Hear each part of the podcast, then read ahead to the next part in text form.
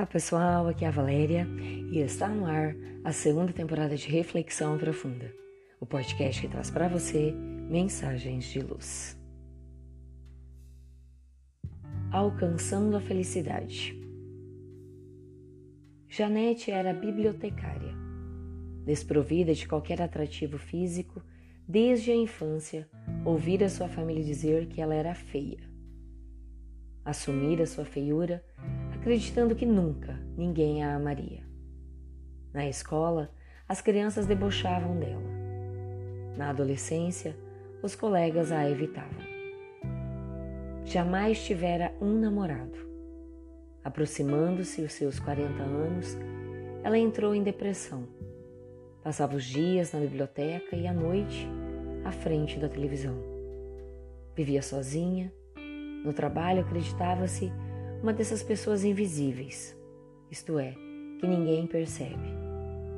Procurou uma terapeuta e iniciou as sessões, no intuito de se recuperar. Ali, enquanto aguardava na sala de espera, ela foi olhando outras pessoas. Pessoas que chegavam sem cabelo por conta do tratamento quimioterápico. Pessoas que tinham amputado um membro por causa de alguma doença ou acidente portadores de AIDS. Quase todos chegavam acompanhados, mas Will chegava sempre sozinho. Embora tímida, ela começou a conversar. Ele era portador do vírus HIV. Tinha 32 anos e era incrivelmente bonito. Janete se ofereceu para ajudá-lo em suas idas ao consultório e começou a levá-lo em seu carro. Com o tempo, como ficasse mais fraco, ela passou a fazer as compras para ele. Preparava comida extra em casa, congelava e levava para que o Will jantasse. Tornaram-se amigos.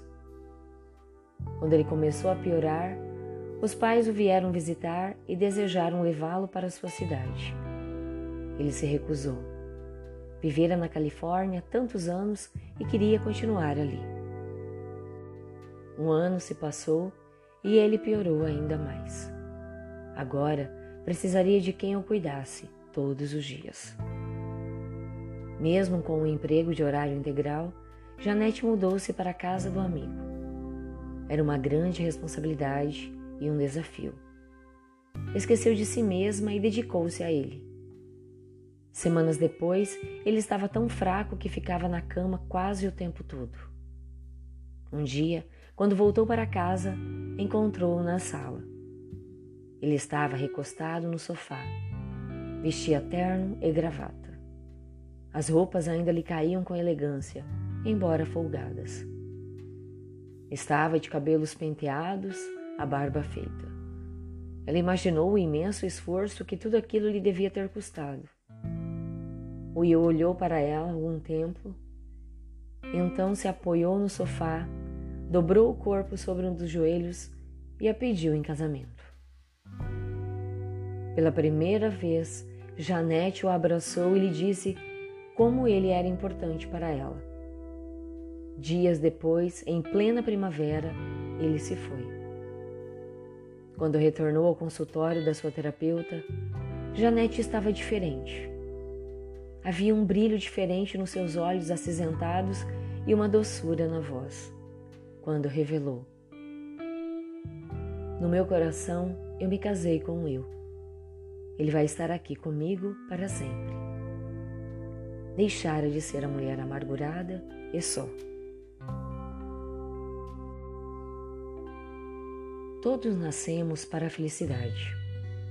Quando alguém se dispõe a exercitar o amor, encontra significado para sua própria vida e encontra alegria.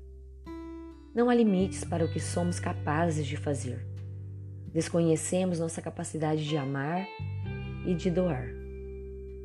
Quando nos dispomos a servir, projetamos luz em outras vidas. Luz que ilumina a nós mesmos, nos torna pessoas diferentes, mais doces, mais sensíveis. Em uma palavra, pessoas mais felizes. Pensemos nisso. Fonte: Redação do Momento Espírita com base no capítulo O Espelho, do livro As Bênçãos do Meu Avô, de Raquel Naomi Heming. E assim, chegamos ao final de mais uma reflexão profunda. Gratidão pela sua companhia. Grande abraço, fiquem com Deus e muita luz no caminho de vocês.